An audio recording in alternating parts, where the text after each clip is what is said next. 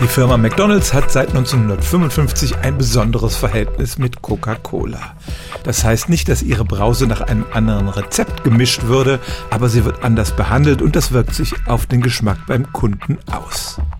Das Sirup, das die Basis des Getränks darstellt, wird ja erst im Geschäft mit Wasser gemischt und bei McDonald's kommt das Sirup in Stahlcontainern an und nicht in Plastiksäcken.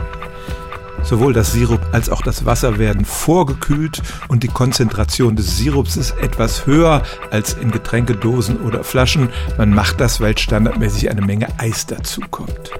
Und dann sind die Strohhalme bei McDonald's auch noch dicker als in anderen Fastfood-Läden, sodass der Kunde mit jedem Mal Saugen eine größere Menge in den Mund bekommt.